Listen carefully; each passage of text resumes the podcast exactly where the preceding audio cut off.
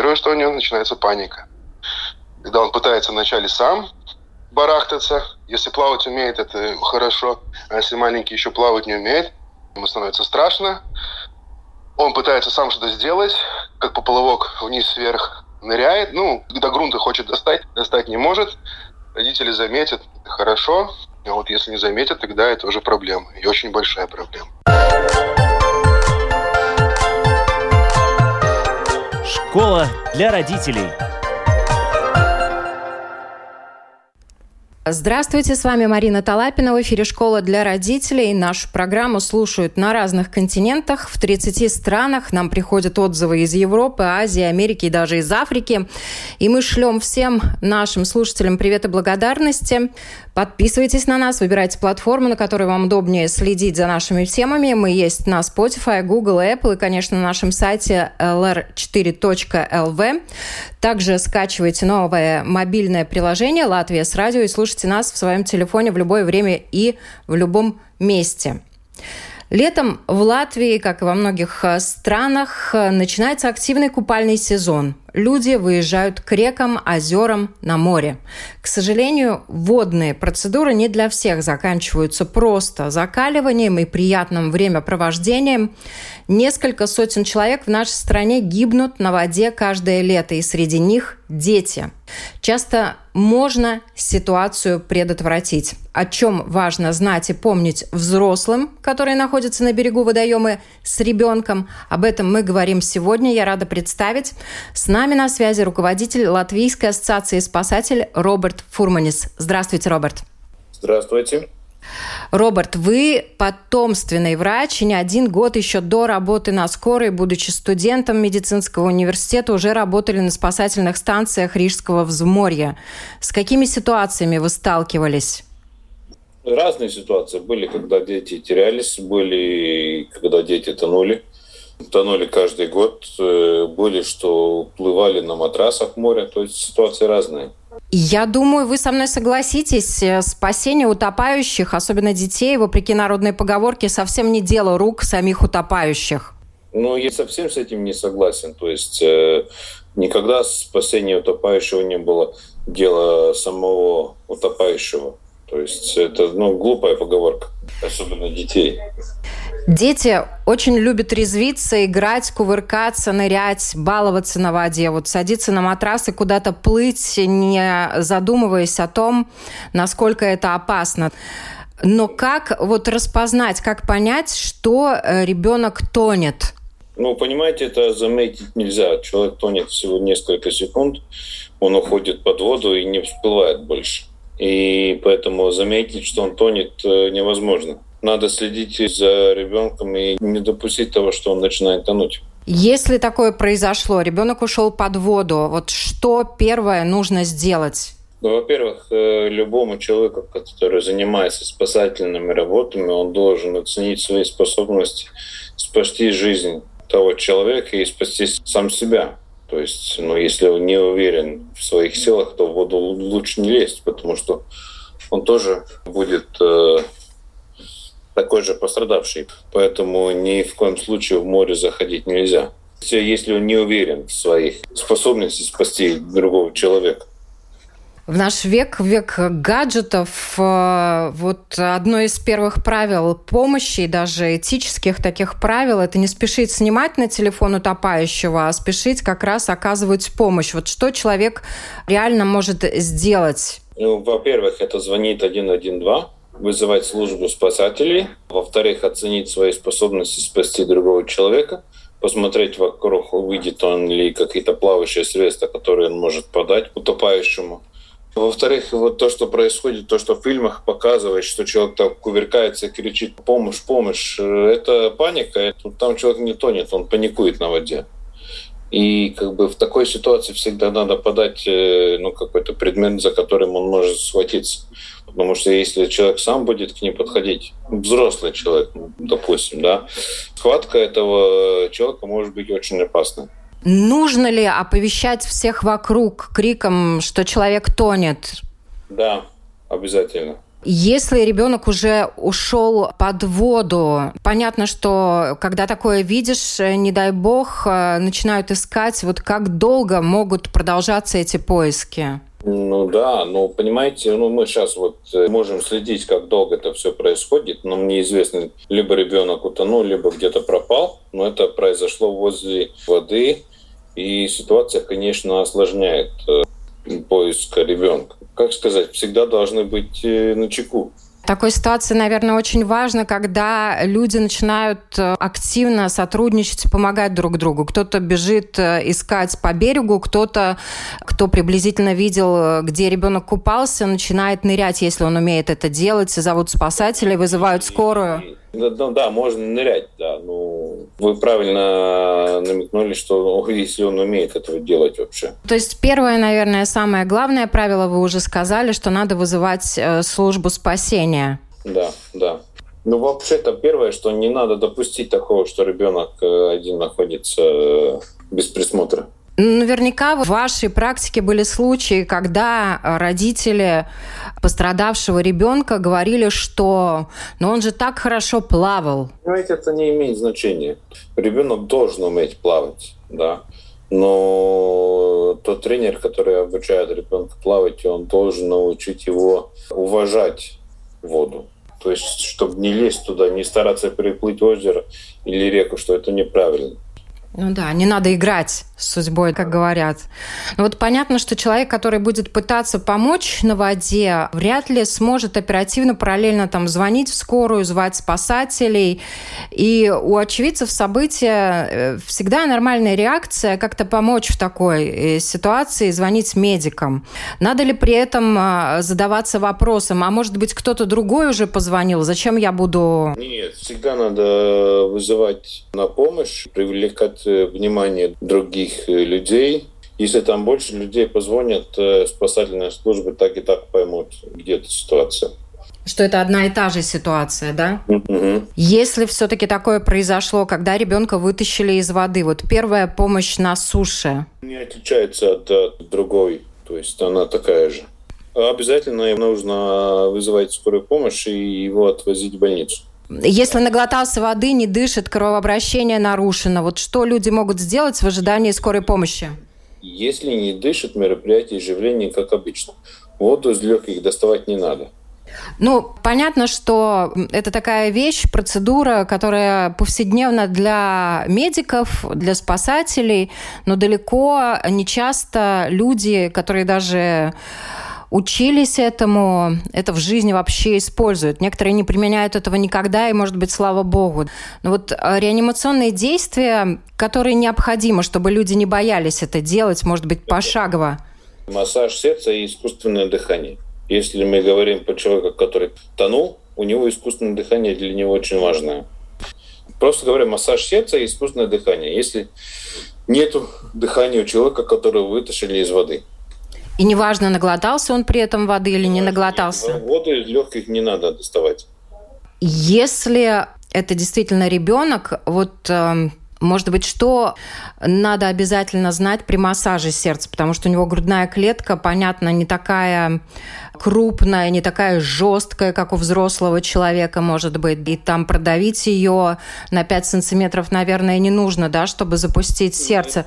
Просто чтобы не сломать те же ребра. Или вот э, есть какие-то нюансы, которые надо учитывать, когда делаете массаж сердца именно ребенку маленькому. Но это делается, то есть надо зажимать одну третью высоты грудной клетки, то есть либо это 2 сантиметра, 3 сантиметра, это зависит от того, сколько возраст ребенка. То есть делается э, массаж сердца, то есть зажимается одна третья высоты грудной клетки, и когда он лежит на спине. Мне довелось э, тоже не так давно общаться с врачом-реаниматологом именно по поводу запуска сердца. Он говорил, что очень важно до приезда врача максимально стараться вот реанимировать и запустить сердце, сколько бы вам это ни стоило усилий. Не надо бояться, что вы этого не умеете делать. Надо нажимать на грудную клетку с определенной частотой, пытаться сделать, как вы уже сказали, не только массаж, но и искусственное дыхание. Да. Да, поочередно.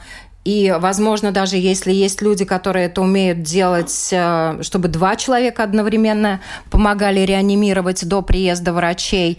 Эм, если это школа для родителей, то если ребенок, то обязательно начинается пять раз искусственное дыхание. То есть неважно, тонул он или что-то другое с ним случилось. Но чаще всего это будет э, голодание кислорода.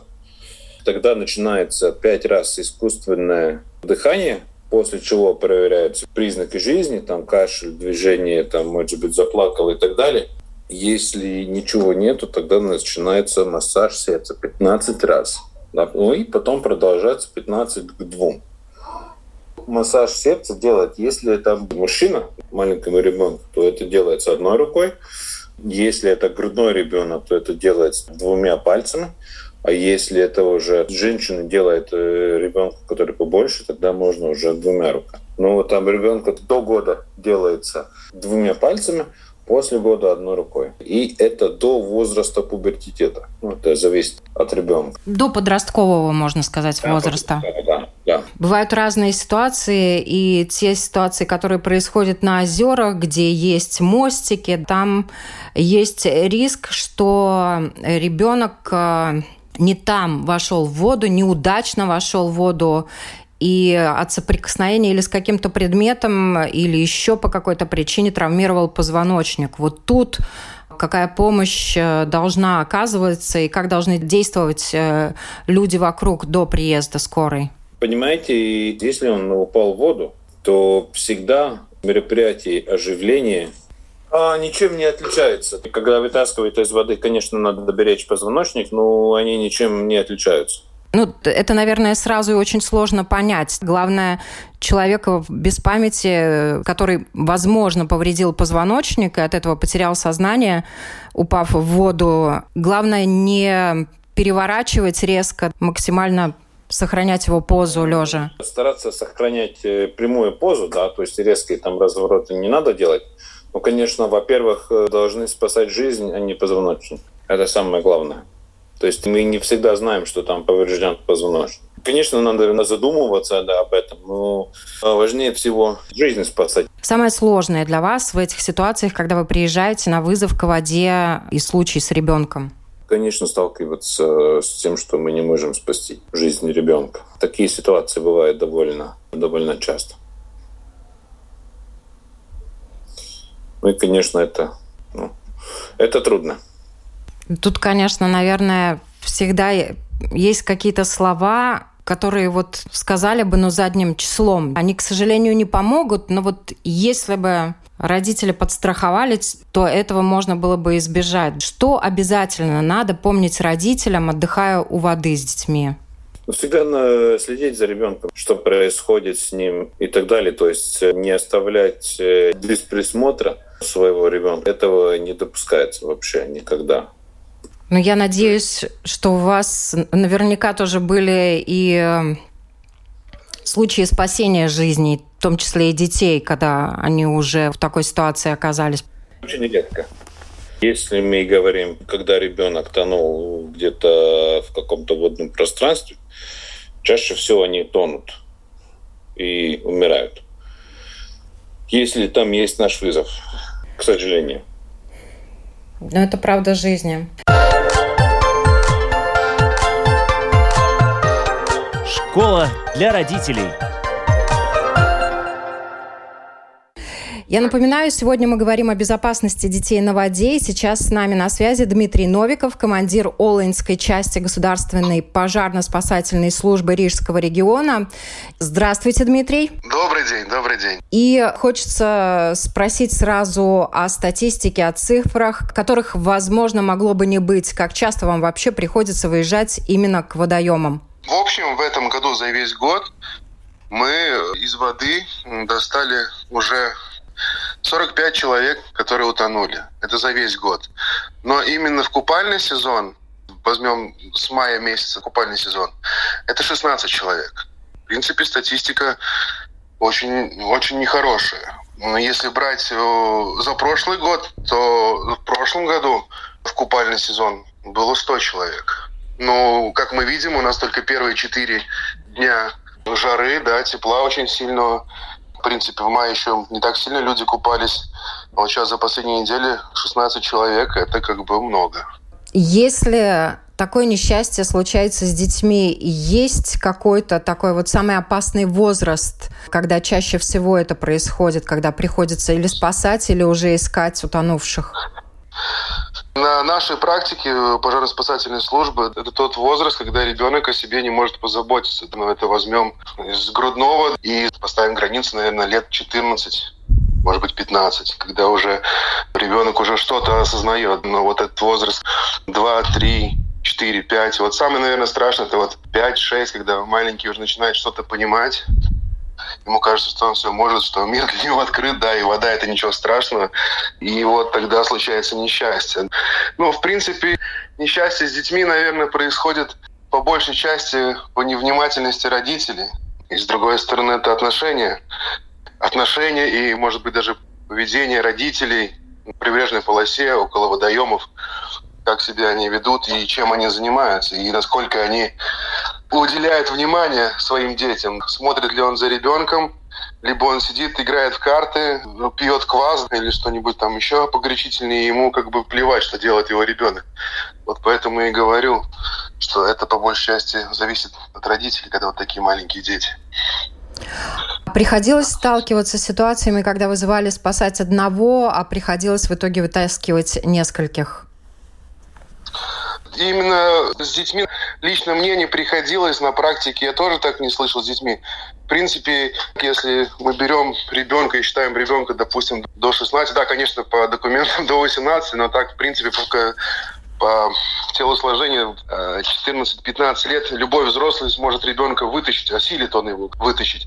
Есть варианты обычно, когда если два ребенка, что-то случается, тогда один пытается спасти другого, в принципе, ну, у них не получается. Зимой такие варианты часто бывают, да, что один утонет, второй выбирается. Но вот летом такого не слышал.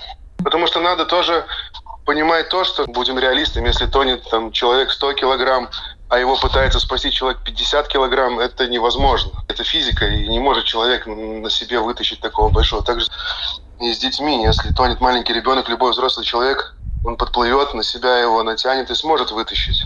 А ребенок ребенка навряд ли. Поэтому они даже и не понимают, какими методами можно вытащить. Озера, реки, пруды, море. У спасателей есть своя карта опасных мест для купания, где чаще происходят такие несчастные случаи? Я скажу так, у пожарно-спасательной службы такой карты нету. В принципе, если возьмем по Риге, то места скопления людей, ну, места, где часто купаются люди.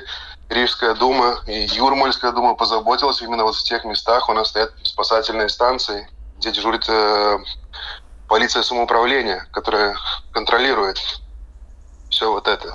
Там, где массово скопление людей, массово купается, поэтому там их и сделали.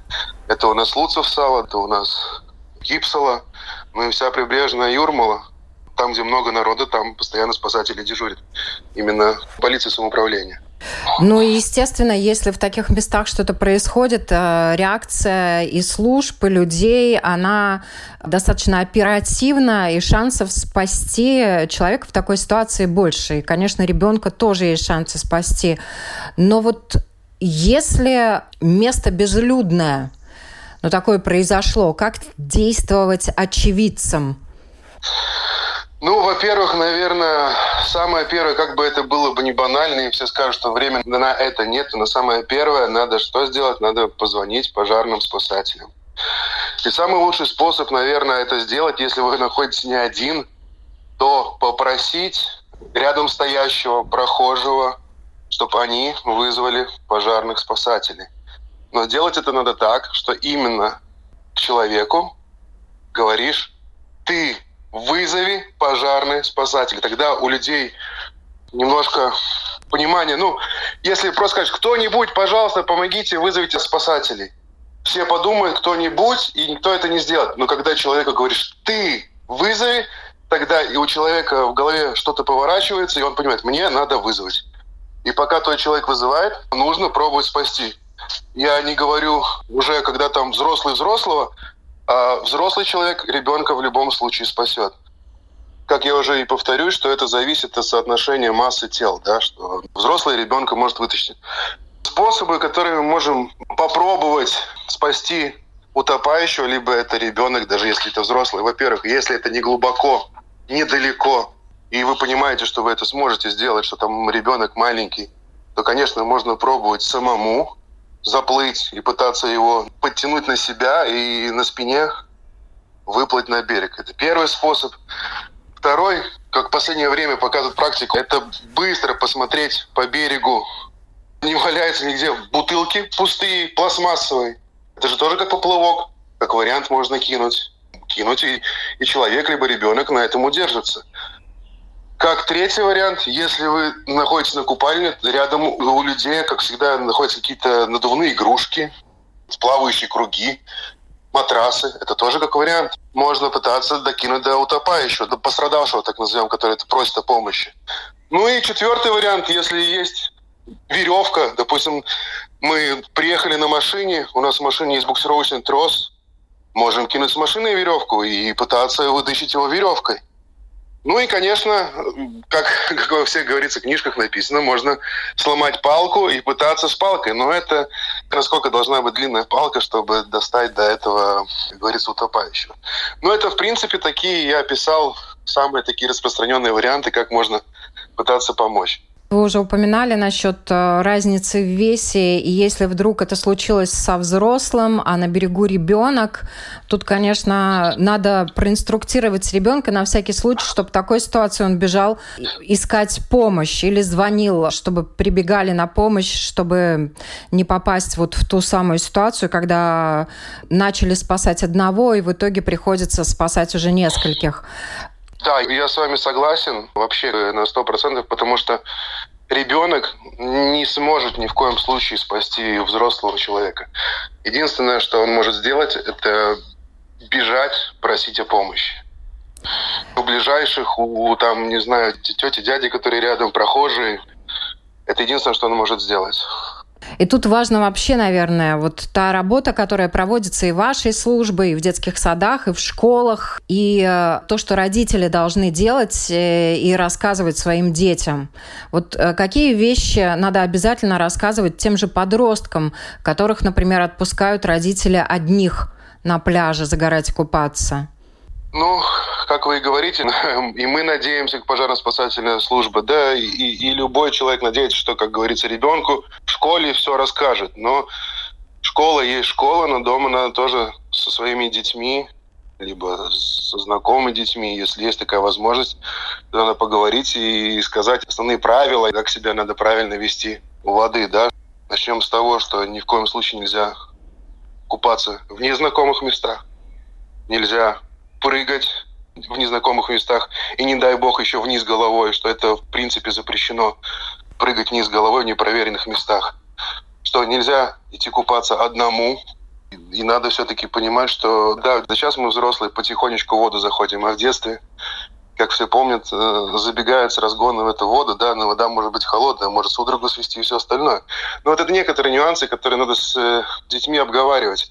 И обговаривать уже не на озере, а именно дома, в кругу семьи, либо, я говорю, в кругу знакомых, просто какие-то небольшие правила. Ну и я бы сказал вообще, что детей до 16-18 лет одних отпускать нежелательно. Да, мы все были дети и ходили купаться, да, но сейчас немножко времена другие. Сейчас и мусора больше стало в водоемах. Никто же не проверяет, что там, да, дети разбегаются, там и бутылки могут ноги порезать, не дай бог, и арматура торчит.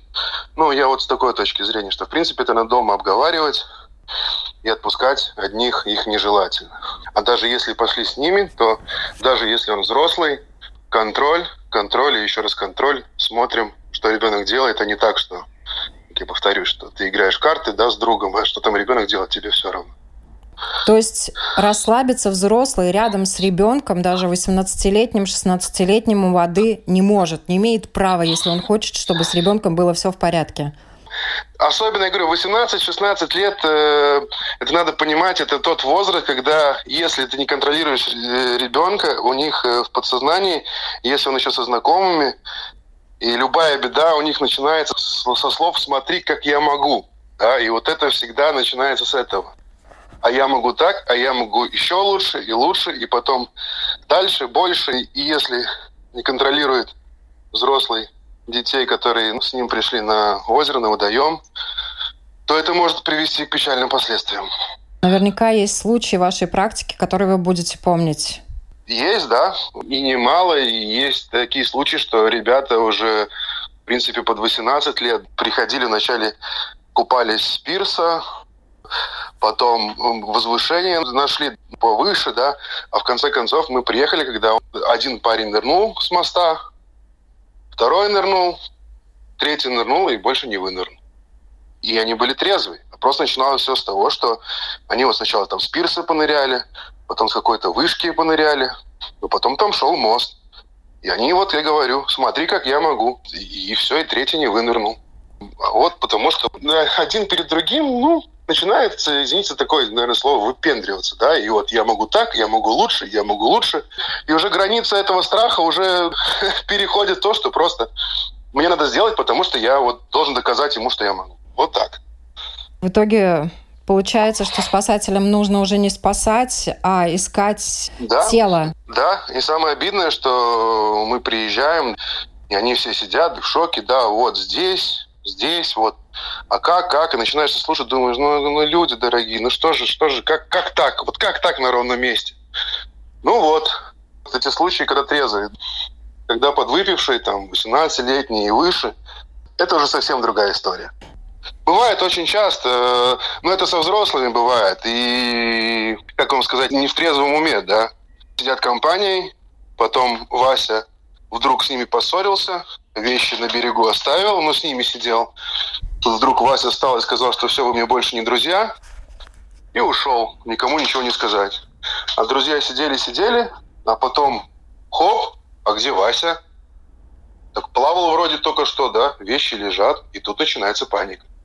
Тут вызывают пожарных, тут вызывают полицию, пожарные начинают поисковые работы подводные, начинают искать, ищут полдня, там Васи нету, пока полиция не съездит по адресам, а Вася, оказывается, спит у Гали дома, да. Такие случаи очень частые.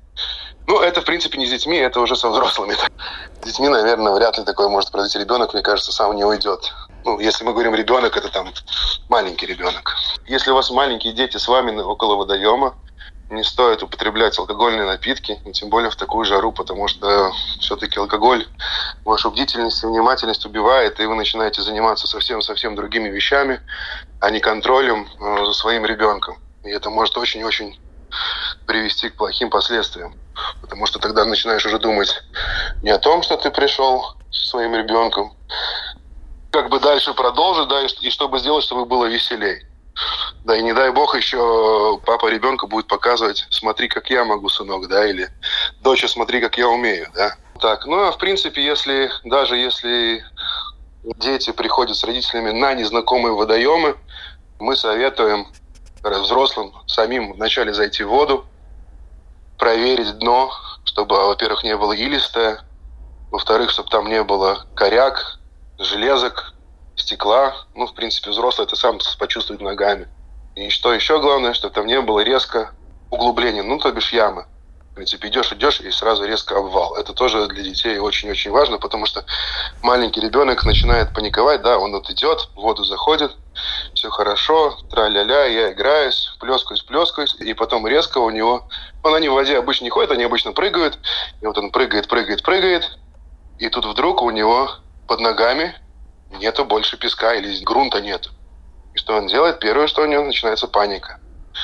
Когда он пытается вначале сам барахтаться, если плавать умеет, это хорошо, а если маленький еще плавать не умеет, у него, во-первых, начинается паника, ему становится страшно, он пытается сам что-то сделать, как поплавок вниз-вверх ныряет, ну, до грунта хочет достать, достать не может, покричать он может, насколько он сможет, если это недалеко, родители заметят, хорошо, а вот если не заметят, тогда это уже проблема, и очень большая проблема. Ну, и повторюсь еще раз, что это зависит от родителей, насколько они следят за тем, что делает ребенок. Ну и вот поэтому надо для начала взрослым зайти в воду, проверить дно, что да, вот оно ровное, что ребенок, да, он понимает, что он глубже заходит, то надо возвращаться, и чтобы не было так, что идет, идет, и резко обрыв. Вот это самое-самое опасное для маленьких детей. Тут не идет разговор о том, умеет ребенок плавать или не умеет. Тут именно идет разговор о безопасности и реакции. И, к сожалению, наверное, к превеликому вот коллекция этих историй, чем больше у вас практики, чем больше у вас опыта, она пополняется людей. Трудно научиться. Даже социальные различные проекты, которые рассказывают о рисках, они далеко не всегда срабатывают. Люди пока да, не увидят. Знаете, да. Вот именно, что, наверное, у нас такой, не знаю, менталитет, не менталитет, или у нас такая культура, мы так выросли, я не знаю. Пока у нас с нами, с нашими близкими, что-то такое плохое не произойдет, мы как бы, ну и ладно. Там где-то, но не у нас. Там соседский мальчик утонул, ну, жалко его и все. И никто, ну, как говорится, краем уха, да, да, да, я знаю. А так же самое, проходит время, и он идет на это озеро, и он прыгает с этой вышки вниз головой, хотя он при этом знает, что слышал, что там, допустим, мальчик прыгнул, да, и шею свернул, или там остался инвалидом. Но он это знает, но мимо ушей, потому что это не, не с ним и не с его родственниками. Это, наверное, вот не знаю, как-то. Пока вот, я говорю, что-то не случится, тогда начинают думать. Вот вы рассказываете, я сейчас вспомнила два а, случая из э, жизни. Они не совсем при мне произошли. Первый случай – это когда мальчик утонул не на глубине, а прямо рядом со своим папой. Он прыгал с мостика, папа вроде бы даже его страховал. Но он, прыгнув с мостика, случайно вынырнул не около моста, а под мостом и ударился головой. Из-за этого удара произошло несчастье большое. Он нахлебался воды и не смогли его спасти. Это была трагедия. И любой такой случай – трагедия. И второй случай, я помню, моя бабушка никогда не брала на море со мной вместе моих подруг, когда я просила, давай возьмем, потому что у нее на памяти был случай, когда вот э, одна из соседок взяла подружку дочери, и дочь начала тонуть, вторая девочка тоже начала ее спасать, и в итоге получилось, что мать бросилась спасать свою дочь, а вторую девочку около волнорезов на таком хорошем бушующем море, не на глубине, ну, когда большие волны, она спасти не смогла. Свою дочь вытащила, а чужого ребенка не спасла, и с этим, к сожалению, тоже очень-очень трудно да, жить. Трудно жить, да. Вы мне напомнили, может быть, вернемся немножко обратно по поводу спасения на воде. Не стоит забывать то, что у человека есть инстинкт, когда он борется за жизнь, он за нее борется любыми способами. И, в принципе, когда человек, даже если вот решил, допустим, маленький ребенок ребенка будет спасать, второй ребенок будет подплывать то к тонущему, что будет делать тонущий? Он будет хвататься за него и пытаться, ну, вдохнуть воздух тогда. И за счет этого тот ребенок, который подплыл, он будет его топить и со взрослыми идентично. Поэтому у спасателей есть свои способы, как правильно подплывать к тонущим людям, потому что это всегда надо помнить. Потому что человек борется за свою жизнь. Он находится в критическом состоянии, он захлебывается, ему не хватает воздуха, и когда вы будете к нему подплывать, он первым делом что сделает? Он вас обхватит, он будет пытаться глотнуть воздуха. И вот это, это тоже очень опасно. Это, это надо понимать тем, кто вот набрался там, храбрости, вот попытается спасти человека. Это не будет так, что ты подплывешь, и он спокойно расслабился, все, давайте меня как бы обхватывайте и, и тащите, на, плывите со мной на берег. Такого не будет. Это тоже надо понимать. Есть даже такой прием, когда для того, чтобы успокоить человека, к сожалению, к превеликому, но могут даже ударить. Да, да, да, да. Ну, в принципе, ну, у нас есть оборудование, мы, если мы в ластах, мы, в принципе, в ластах спасаем, тогда мы поднариваем под него и со спины заходим. Чтобы он не видел, что ты его обхватываешь. Потому что, я говорю, это очень опасно, что он может взять и просто вдавить вас, чтобы ну, самому выбраться. Это просто инстинкт человека такой. Это ни от чего не зависит, это просто так природой дано. И в такой ситуации действительно лучше бросить человеку что-нибудь, за что он мог ухватиться, и что поможет ему остаться на плаву и вдохнуть этот воздух. Тот да, же спасательный это, круг это, это пресловутый, самое, да. тот же матрас, о котором вы упоминали, та же да. бутылка. Бутылку пятилитровую, двухлитровую, хоть две, хоть три, за что-то, чтобы он мог Конечно, бревно плавающее никто не кинет и не докинет. При моем, моем случае, вот около центрального рынка мужчину спасли, он упал э, в воду, да, и что-то, не знаю, голова закружилась. Мужчина проезжал, остановился на машине, достал буксировочный трос, кинул ему трос, и пока прохожие наш вызывали, вот он держался за этот трос буксировочный, за веревку, которая в машине. Разные случаи бывают. Слава богу, что да, бывают да. случаи, которые говорят о том, что надо бороться, надо помогать людям спастись, потому что, как мы уже говорили ранее, дело утопающих – это не дело рук самих утопающих, а именно как раз дело тех, кто является очевидцем это, да, это точно. Но при этом, при всем, надо все-таки осознавать свои возможности, да, что могу ли я или не могу, и чем я могу помочь. Если я могу помочь позвонить, это уже хорошо, да, но ни в коем случае нельзя пройти мимо и, не дай бог, еще у нас сейчас это модно, да, снимать все на телефон и ничего не делать. Поэтому я говорю, помогать надо, помогать надо и в любом случае. Потом просто легче самому и жить дальше, и что человеку помог, и что не прошел мимо. Помогать надо. На вопрос Латвийского радио 4 отвечал Дмитрий Новиков, командир Олаинской части Государственной пожарно-спасательной службы Рижского региона. Добавлю, что лето – время каникул у детей гораздо больше свободного времени. Увы, даже самые самостоятельные и смышленные из них не застрахованы от несчастных случаев. И если в чем-то можно подстраховаться, лучше подстраховаться. Будьте бдительны. Спасибо большое за внимание. С вами была Марина Талапина.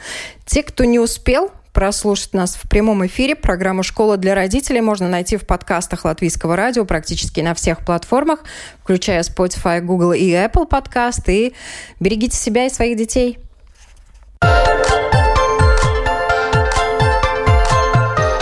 Школа для родителей.